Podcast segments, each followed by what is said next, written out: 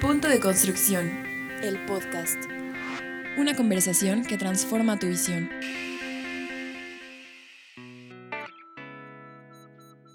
Hola, bienvenidos a Punto de Construcción, el podcast. Mi nombre es Eduardo Zárate. Nuevamente estoy aquí con Celia Navarrete. Hola Celia, ¿cómo estás? Muy bien, Lalo, gracias. Estamos nuevamente iniciando un capítulo más de esta temporada de podcast. Sí, de esta primera temporada que esperamos sea la primera de muchas.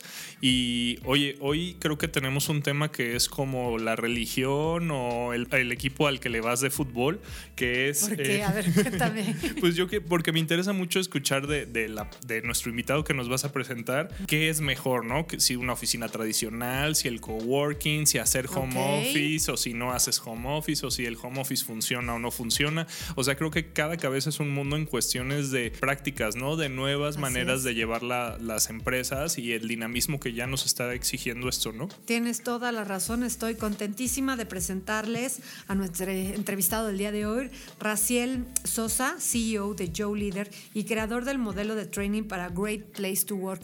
Bienvenido, Raciel. Pues un gusto a toda la audiencia y muchas gracias a ustedes, a Eduardo Celia, por invitarme. Y va a ser un gusto compartir pues, lo que hemos observado en las empresas, lo que hemos aprendido desde el punto de vista académico de este tema, para que nuestra audiencia tenga un criterio, digamos, más claro de cómo puede elegir dónde quiere trabajar, esa es la pregunta que, creo que vamos a contestar. ¿Dónde puede o dónde quiere trabajar? Bien, pues entonces lo, lo dices perfectamente bien. Tú como directivo de recursos humanos de grandes empresas, cuéntanos, ¿qué es, eh, qué, con qué, como dice Lalo, qué es este el modelo o existe un modelo ideal al día de hoy, este, siendo todas estas empresas multiculturales, con muchas generaciones ya trabajando al mismo tiempo sobre un mismo proyecto? ¿Qué es lo dia- ¿Cuál sería tu visión para este que nos puedas compartir? Pues mira, mi aprendizaje trabajando ya con varias corporaciones, primero como, como agente de capital humano, como Hewlett Packard, como Lucent, como Alcatel, digamos primero como ejecutivo interno y luego como consultor del lado de Great Place to Work y de YouLeader, yo te diría que lo que he observado es que los modelos ideales, sí hay un modelo ideal, que es un modelo flexible. O sea, lo primero es que las eh, grandes empresas tienen diferentes tipos de modelos y que utilizan el modelo de acuerdo a la naturaleza de la empresa, a la naturaleza del área en la que se desempeñan y a la filosofía y los valores que la compañía tiene. Entonces, cuando una compañía tiene la posibilidad de adaptar su modelo a las diferentes realidades que ellos tienen, porque no es lo mismo la gente de marketing que la gente de ventas, que el área de contabilidad o el área de relaciones públicas. En base a esa, esa primera idea, entonces es que se pueden plantear distintas alternativas, distintos modelos, y en una misma empresa pueden coexistir eh, pues un modelo totalmente tradicional donde aquí entramos a las 9 y salimos a las 6 ah, y al mismo tiempo haya gente que esté trabajando desde su casa y haya gente que esté haciendo telecommuting o haya gente que trabaje en una división totalmente separada donde hay un coworking donde trabaja y tiene interacción con otras organizaciones al mismo tiempo. Nos acabas, haz de cuenta que nos acabas de develar varias situaciones aquí, Eduardo. Yo nos veíamos como de, a ver, nosotros pensábamos que existe una sola fórmula para toda la empresa lo que nos acabas de decir es que podemos trabajar por diferentes unidades o podemos partir la empresa en diferentes unidades, que cada una de ellas puede elegir la mejor forma de adaptarse o de trabajar para llegar a sus objetivos. ¿Así lo entendimos bien? Sí, exactamente. Y yo te digo que si me dijeras, dime un modelo ideal, te diría, es un modelo flexible, un modelo ecléctico que justamente nos dé la posibilidad de tener varias alternativas. Si alguno de nuestras, de, las personas que nos escucha tiene, por ejemplo, cuatro hijos de diferentes edades, pues va a entender que no es lo mismo tener un adolescente de 18 años que, que tener un hijo que está eh, en, eh, en el kinder y que necesita un cuidado directo. Es la misma familia, pero en la misma familia tú adaptas el modelo, en este caso en base a las personas, que de hecho una de las cosas que es importante en estos modelos flexibles es que no solo lo adaptes a la realidad de la empresa, sino también a la realidad de la persona. Cuando hoy las empresas están preocupadas y ocupadas por la persona, puede ser que tú en particular, Celia, tengas una situación temporal donde a lo mejor eh, tienes que cuidar a tu mamá que, le acaban de hacer una cirugía y necesitas estar con ella porque pues no hay quien se quede y necesitas tú justamente apoyarla de un periodo de tres semanas porque en esas tres semanas hay que estar muy cercana y muy cuidadoso de lo que ella hace, come, vive. Entonces, desde ahí podemos pensar en un modelo que en este momento particularmente para, para Celia tiene sentido. Entonces, yo te diría que la flexibilidad es transversal, pero también vertical. Entonces, no solamente estoy hablando del área, sino también estoy hablando de la persona. Y cuando tu filosofía organizacional te da la posibilidad, eh, porque, porque es flexible, de que tengas varias alternativas, pues eso eh, cae justamente en el modelo ideal. Es bueno para la empresa, es bueno para el cliente y es bueno para la persona. Tú estás hablando de tres círculos virtuosos, o sea, tienes que hablar en un entorno en el que los tres salgan beneficiados. Eso es un ganar-ganar, ¿no? Ah. Sí, y bueno, completado te diría que es un ganar, ganar, ganar. O sea, ganan todos. Gana el empleado, gana la empresa y gana el cliente. Entonces hay un triple ganar y si me dejas un cuarto te diría gana eh, la comunidad donde eso ocurre, porque en una ciudad como la nuestra, donde ustedes saben salir a las seis de la tarde de tu oficina, eh, puede ser una pesadilla llegar a tu casa, te puede echar dos horas de camino, en un modelo flexible, pues justamente facilitas y promueves esas cosas, donde justamente a lo mejor la gente entra a las 7 de la mañana y sale a las 3 de la tarde, y no estamos hablando de un modelo típico, donde entras a las 8 y media, 9 de la mañana, y sales a las 6 y se crean todos estos problemas sociales eh, que genera el tráfico de la ciudad, eh, de cualquier ciudad grande, en este caso la Ciudad de México, pero pasa lo mismo en Nueva York, y pasa lo mismo en Nueva Delhi, y pasa lo mismo en Sao Paulo. Sí. Ahora, ¿cómo? Creo que, creo que aquí juega un papel súper importante la persona que comunica todos este tipo de roles. Puede ser el jefe o el líder que estás desarrollando o el líder que ejerce obviamente todos estos tipos de acciones.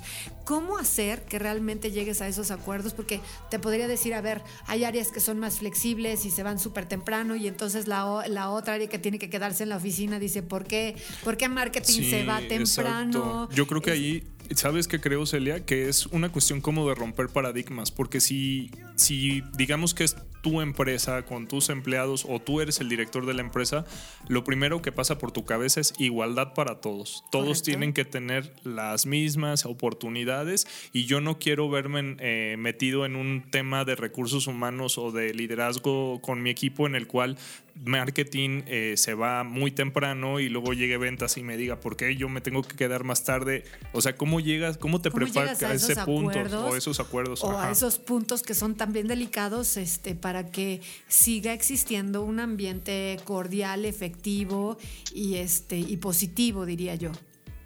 Pues mira, lo primero que les diría es que le acaban de pegar al, al, concepto medular, que es el obstáculo más grande que enfrentan las empresas. Escribir una política donde diga que puedes trabajar desde tu casa o que puedes salir a las 3 de la tarde, eso lo hacemos en una tarde, redactamos bonito y, se manda a toda la compañía.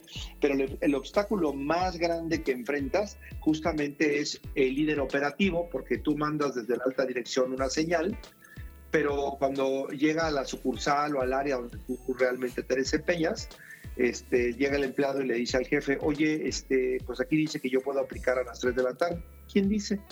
Bueno, el presidente de la compañía mandó este mensaje. ¿Y dónde está el presidente? No está el presidente. Estoy yo. Parece que tuvieras micrófonos en todas las empresas. Entonces, el problema no está en, en, lo que define el emperador desde el trono, sino lo que ocurre en los feudos.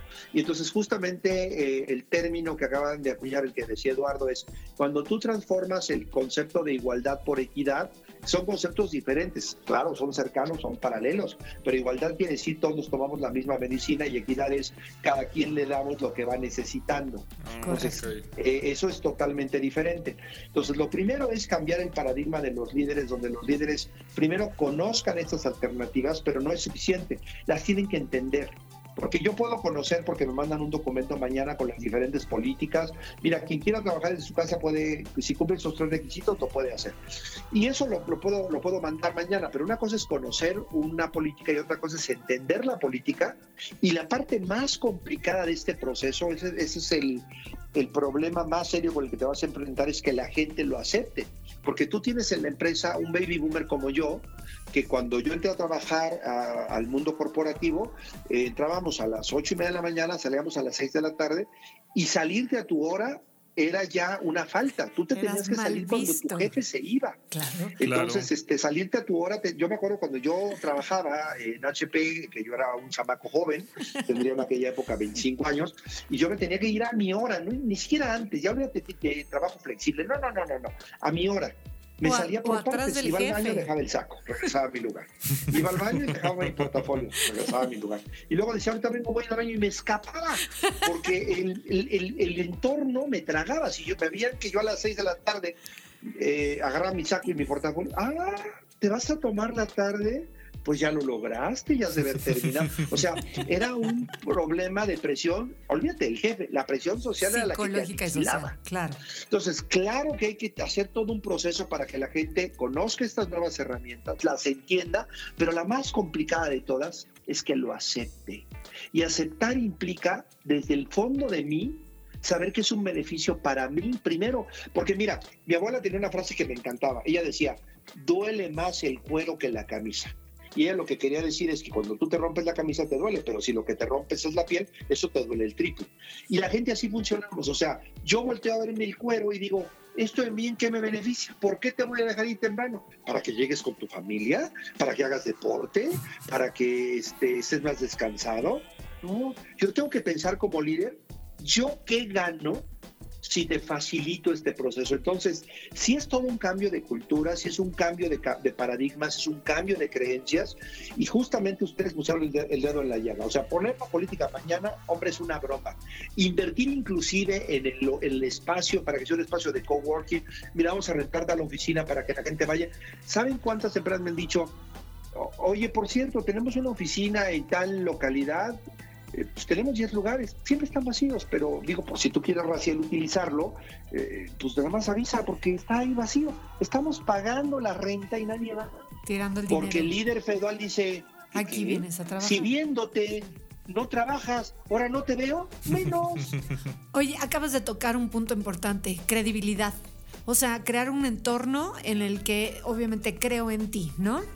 Creo en ti, creo en que haces tu trabajo, confío en ti en el que estás obviamente llegando o que nos estamos comprometiendo a llegar a los objetivos y entonces es, parte fundamental obviamente de, establecer estos acuerdos. Pero fíjate cómo antes de la credibilidad es un tema de paradigma. Fíjate lo que pasa en una empresa tradicional, donde todo mundo entra a las 8 de la mañana y sale a las 5 o 6 de la tarde. Que al tú ver a la gente todos los días ejecutando, que llega temprano, que se siente en su oficina, que casi no se para por el café, tú empiezas a valorar ese tipo de conductas. Al final del mes a lo mejor no llegaste al resultado. O sea, tu equipo no llegó al resultado de ventas o no lograron el cierre contable que se estaba esperando. Pero tú dices, oye, pero ni modo que corra la gente. La gente llega temprano, está trabajando todo el día. y observo que, que prácticamente no platican, si llegan y se concentran, pero no llegamos al resultado. O sea, lo que premias cuando tú ves a una persona trabajar todo el día es la conducta. Sin embargo, cuando tú estás lejos, yo lo que premio es el resultado. Yo no sé si te levantaste a las 10 de la mañana o te paraste a la 1 de la tarde o te dejaste de trabajar a las 2 de la tarde. la única herramienta que tengo para medirte es el resultado. Y ahí no va a haber miramientos. Oye, pues no vendiste. Oye, pero trabajo todo el día. Pues sí, pero no vendiste. Yo no te vi si trabajaste o no. O sea, yo no tengo evidencia de eso. Lo que sí sé es que no llegaste a la cuota. o sea que para el líder se vuelve hasta una herramienta digamos, de administrar el desempeño de forma muy efectiva. Las empresas, y la gente tiene que entender eso, las empresas nunca te pagan por lo que haces. Si te pagaran por lo que haces, debería de ganar muchísimo un albañil, porque ese cuate se cansa, trabaja muchísimo, apenas come y, y hace mucho. No, las empresas te pagan por los resultados que tú logras. Y eso es lo que, ese es un cambio de paradigma brutal. Entonces, yo te digo, en mi experiencia de muchos años de ejecutivo en la parte de capital humano y de consultor, la gente que está lejos tiene una doble presión porque tiene que demostrar el resultado y trae una carga moral de que saben que te están autorizando estar en tu casa y ahorrarte el tráfico y no bañarte el día de hoy si no quieres y estar en pijama todo el santo día. O sea, traes una carga porque por un lado te están haciendo un favor, pero por otro lado tienes la espada de Damocles encima de tu cabeza, porque si no llegas al resultado, te puede costar la chamba, independientemente de que es para las 5 de la mañana y a cerrar tu computadora a las 10 de la noche. Ya no es la actividad, sino el resultado lo que pesa. Si el líder empieza a entender eso, se deja de preocupar menos. Porque dice, pues yo termino por el resultado, ¿eh? Claro, no hay micromanagement, ¿no? No hay, exacto, no hay intermedios. No hay te paraste temprano, me abriste la puerta, me trajiste el café. O sea, eso no lo vi. Eso yo no lo vi, no estabas.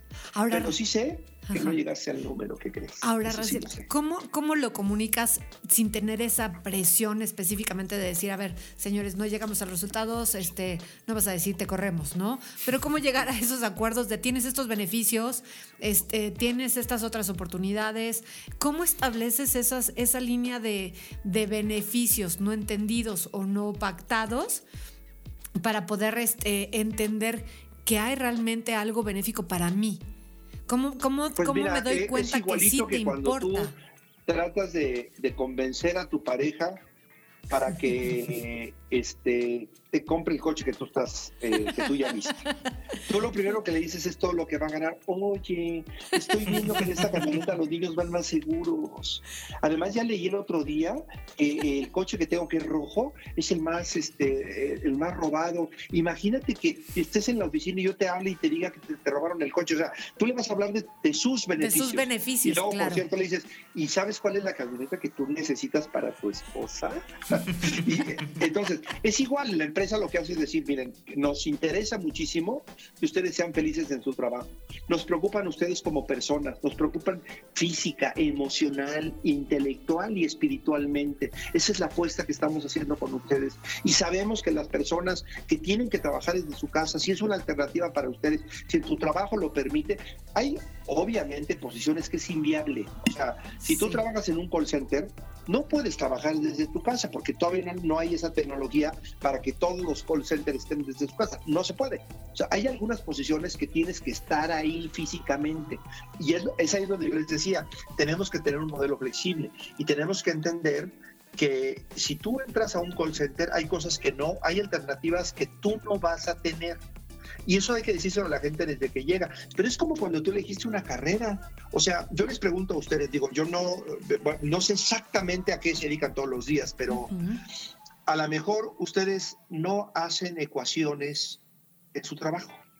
Oye, pues no es justo para el químico que hace ecuaciones. Pues es que el químico estudió química porque le gusta hacer ecuaciones. Y hay gente que sí necesita un horario que dice, mira, yo solo, la verdad, o sea, yo si estuviera solo en mi casa me picarían los ojos, tener todo el día en mi mujer allá, qué horror. No, no, yo quiero un horario fijo. A mí que me citen a las 7 de la mañana y me saquen a las 7 de la noche, está perfecto. Pues eso es lo que yo quiero. Ah, bueno, o sea, es otra realidad. El problema es cuando a la gente en un área le vendes a todos lo mismo y hay gente que le acomoda y hay gente que no le acomoda. Y esto depende de cada persona, pero también depende de la posición. No, no podemos perder de vista lo más importante. Las empresas, todas las empresas, tienen una orientación de resultados si quieren subsistir. Y eso es lo primero que tenemos que cuidar. Y resulta que un modelo flexible favorece los resultados. Los favorece de manera muy importante. Me parece increíble, Raciel, en esta industria de la construcción, ahorita que estamos platicando, y obviamente que hay este, arquitectos, ingenieros, todos, todos ellos que han constituido sus empresas, unas grandes, otras pequeñas, y que ahorita están cruzando alguna situación complicada, el capital humano es prioridad. Y entonces, en ese sentido, ¿cómo, cómo cuidar el capital humano, cómo desarrollarlo, acabas de decir, hay que utilizar modelos flexibles, hay que salirse de la, de la caja y pensar en modelos diferentes en cada una de los o sea, tienes que personalizar. Ya no puedes agarrar todo todo el equipo parejo, ¿es correcto? Es correcto. Y mira, hay cosas así tan tan tan tan a veces tan sencillas como por ejemplo, todos sabemos que la semana laboral está regulada de 40 horas a la semana ¿De verdad no podemos pensar en jornadas de 10 horas para trabajar de martes a viernes o de lunes a jueves? Ahí están las 40 horas, ¿eh? Ahí están las 40 horas. O sea, cuando la gente piensa en esta flexibilidad, a veces se queda nada más en que si trabaja en su casa o no trabaja en su casa. Claro, esa es una alternativa. Pero hay un montón de modelos más. ¿eh? Mira, por ejemplo, imagínate que me nombran a mí el gerente de capacitación de una empresa o el gerente de crédito y cobranza de una empresa de 9 a 1, porque el que llega en la tarde llega de, de, de 1 a 5. O sea, compartimos el puesto. Somos dos personas que compartimos el puesto. Esa es una, parece una locura, pero ya me tocó verlo en varias empresas. ¿Y funciona? dos personas que tenían la misma posición.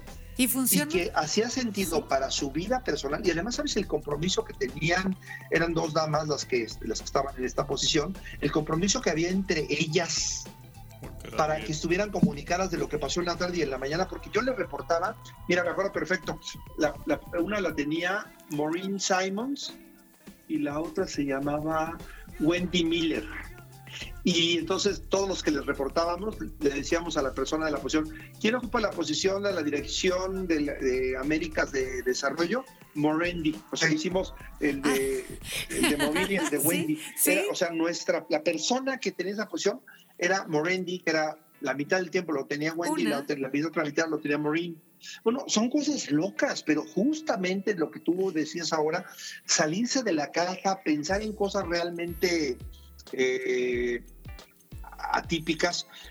Si ustedes me, decían que sí puedo decir marcas, pero fíjate, el otro día fui a dar una conferencia con el ah, fundador de Netflix. Y entonces en el camerino, pues nos saludamos y él sabía que yo era ponente, yo sabía que él cerraba, él era el keynote speaker, y le dije, oye, este, a ver, me preguntó él, ¿y tú de qué vas a hablar? Le dije, ah, pues yo soy especialista en la parte de capital humano, voy a hablar de capital humano. Ah, me dijo, fíjate que nosotros hemos hecho cosas muy interesantes en la parte de capital humano. Le digo, ah, sí, por ejemplo. Me dijo, por ejemplo, dice, ¿cuántos días de vacaciones tienen en México un empleado de nuevo ingreso? Le digo, bueno, en una empresa tradicional tenemos seis días al año el primer año una vez que concluyes el año. Pues hoy cumples un año y a partir de que cumples un año puedes pedir seis días de vacaciones. Eso es lo que dice la ley. Hay empresas que dan un poco más, otras eh, aprovechan los puentes, en fin. Hay, hay, varias alternativas. Y, le dije, y me dijo, ah, mira, por ejemplo, nosotros cuando llega el empleado, primer día de trabajo, una de las preguntas que le hacemos es, ¿cuántos días vas a querer de vacaciones? Y yo le dije, ¿qué? Sí, nosotros le preguntamos a la gente, ¿cuántos días vas a querer de vacaciones al año? ¿Cómo? ¿Cuántos años? No, ¿cuántos quieres tú? ¿Cuántos necesitas? ¿Cuántos los días que tú quieres de vacaciones? Ay, en la torre, no sé. tú imagínate que la empresa te dice, mira, ¿cuántos días quieres? Dice, nosotros venimos a la gente por resultados. Entonces la gente puede elegirse vacaciones cuando quiere que avisar, obviamente, los días que él quiera, los que quiera pero él sabe que al final nadie tiene que cumplir con los resultados, si no, la palabra desempleo aparece en el horizonte de su vida laboral. ¿Sabes el compromiso que te genera que tu empresa te dijera, ¿cuántos días quieres de vacaciones? Los que quieran, tú dime los que quieran. Y fíjate, los empresarios, muchos años de repente hay años que no toman vacaciones. Dice, pues es que no era un año para tomar vacaciones, estamos arrancando la empresa. Apenas me dio tiempo de tomarme algunos domingos. Bueno, porque hay épocas así. Sí. Entonces es cambiar el paradigma, la madurez del, empleado y la madurez del líder. Creo que lo que mencionas, Raciel, es muy importante. El, el que, por ejemplo, los empleados o los colaboradores tengan la opción, pero sea su decisión utilizar o no estas, estos apoyos para sentirte bien en, en tu vida laboral y personal, e, es, eso hace el cambio completamente porque tienes la opción de poder decidir si haces eso o no a estar en un régimen donde sabes que tienes que llegar a las 8 de la mañana e irte a las 5 de la tarde, 6 de la tarde. Creo que eh, eso es con lo que yo me quedo de lo que nos estás diciendo. El, que el empleado pueda sentir que la empresa es, eh, cuida de ellos, es parte de tu bienestar personal, es muy importante. Solo agregaré una cosa, Eduardo, que es muy importante que, sobre todo la audiencia y, por el, la rama en la que nos estamos hoy dirigiendo, consideren mucho. Es muy importante considerar en la ecuación la madurez de la gente. Tú imagínate que a tu hijo de seis años le dices, eh, puedes comer lo que quieras. ¿Sabes cuándo va a comer verdura? Jamás. Nunca.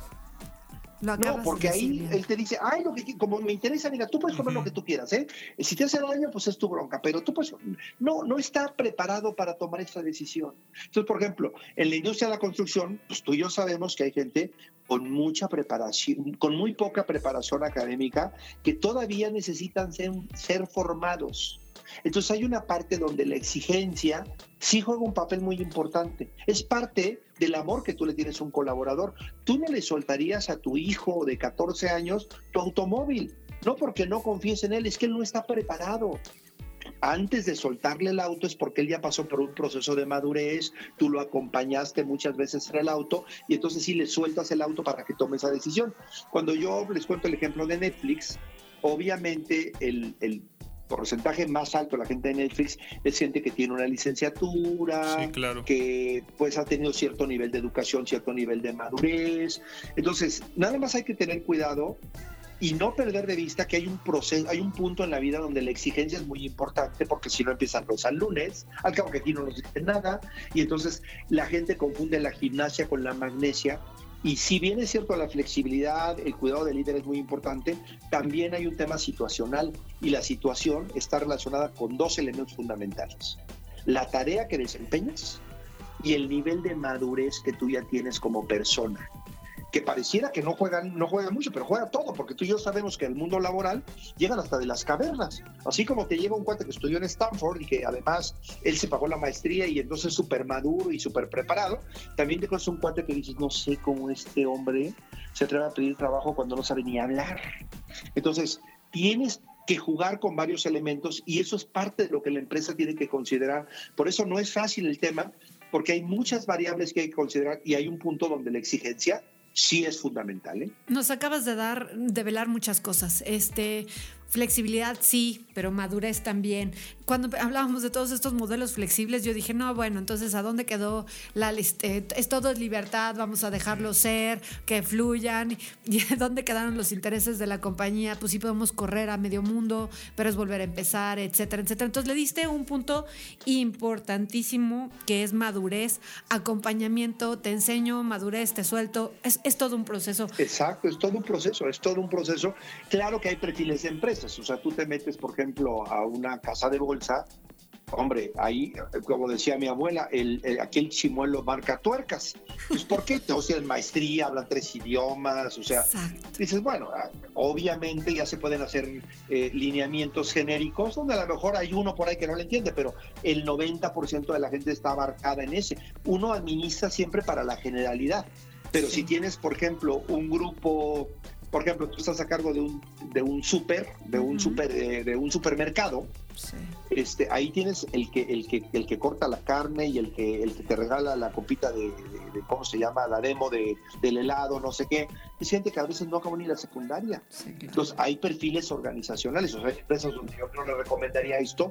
No, no, no, aquí pon un reloj checador. Estoy exagerando, pero lo que quiero decir es, Aquí sí pon pon una regulación control. y aplica una consecuencia y el que llegó tarde, porque todavía los estás formando, Formando. Celia. Bien. Están en un proceso formativo y hay un punto donde la puntualidad todavía no la entienden, no entienden la importancia de ser puntuales en el día a día. No Todavía no la entienden porque en sus casas pues no les enseñaron si sus papás están menos educados que ellos. O sea, es que barbaridad. Entonces, hay un proceso formativo. La empresa es un agente formador y obviamente hay niveles. Te digo, tú vas a una casa de bolsa y todo el mundo trae trajes caros, hablan tres idiomas, tienen maestrías en México y en el extranjero. Bueno, obviamente es otro nivel. No te vas a poner en ese plan y ahí sí puedes dar mucha libertad porque ya hay un nivel formativo muy, muy sólido. Tienes toda la razón. Raciel Sosa, CEO de Joe Leader y creador del modelo del training para Great Place to Work, ¿dónde te pueden localizar para tips e información, seguirte, encontrar Pues mira, más eh, información de ti? arroba Raciel Sosa es mi Twitter, ahí me encuentran. También les doy mi mail que es raciel.sosa arroba leadex, como se escribe líder en inglés, pero con una X al final, leadex.com. Y este. Y bueno, si te meten a YouTube y todos tenemos nuestro canal de YouTube, ahí damos algunos tips, algunas ideas, eh, ahí la gente nos puede mandar preguntas Entonces, eh, soy muy... Eh, ah, la ventaja de un nombre tan raro como el mío, dije que raro, fíjate, porque me quiero mucho y no quiero sentirme mal. La ventaja de un nombre como el mío es que tú pones Raciel Sosa en, en las redes sociales y soy extremadamente fácil de localizar. Eres la primera opción. Ahí nos pueden mandar preguntas y, casi las contesto todas. Yo no siempre me doy el tiempo de hacerlo oportunamente, pero trato de contestar todas, estar en contacto con la audiencia y encantado de seguir, de apoyar tanto al empleado, al colaborador de una empresa, como al ejecutivo como al empresario. Afortunadamente, nuestra carrera nos ha llevado por esos caminos y hemos podido eh, ser consultores en los tres niveles, para el colaborador, para el gerente y también para el empresario. Pues muchísimas gracias, Raciel, por esta conversación. Lalo, nos vamos, terminamos esta serie de podcast. Sí, y, muchas gracias, Raciel. La verdad es que nos acabas de, de dar información muy valiosa y que debemos de considerar este como lo dices, ¿no? Ya sea cuando tú eres el jefe, el líder, el empleado, el colaborador, cualquiera que sea el rol que te toque jugar, es información sumamente valiosa. Pues listo, señor. Pues les agradezco muchísimo que me hayan dado la oportunidad, que hayan pensado en mí para ser parte del podcast y ojalá que muchas personas de la audiencia se hayan llevado pues un poquito de guía, una brújula para empezar a tomar algunas decisiones que les pueden ser muy útiles. Gracias, amigos. Pues nos escuchamos en otro capítulo. Muchísimas gracias. Hasta luego. Hasta luego. Punto de Construcción, el podcast, patrocinado por Exposiac. Arquitectura, construcción y diseño, del 14 al 16 de octubre, solo en Centro City Banamex. Punto de Construcción, el podcast, disponible en conexiones365.com y radioarquitectura.com.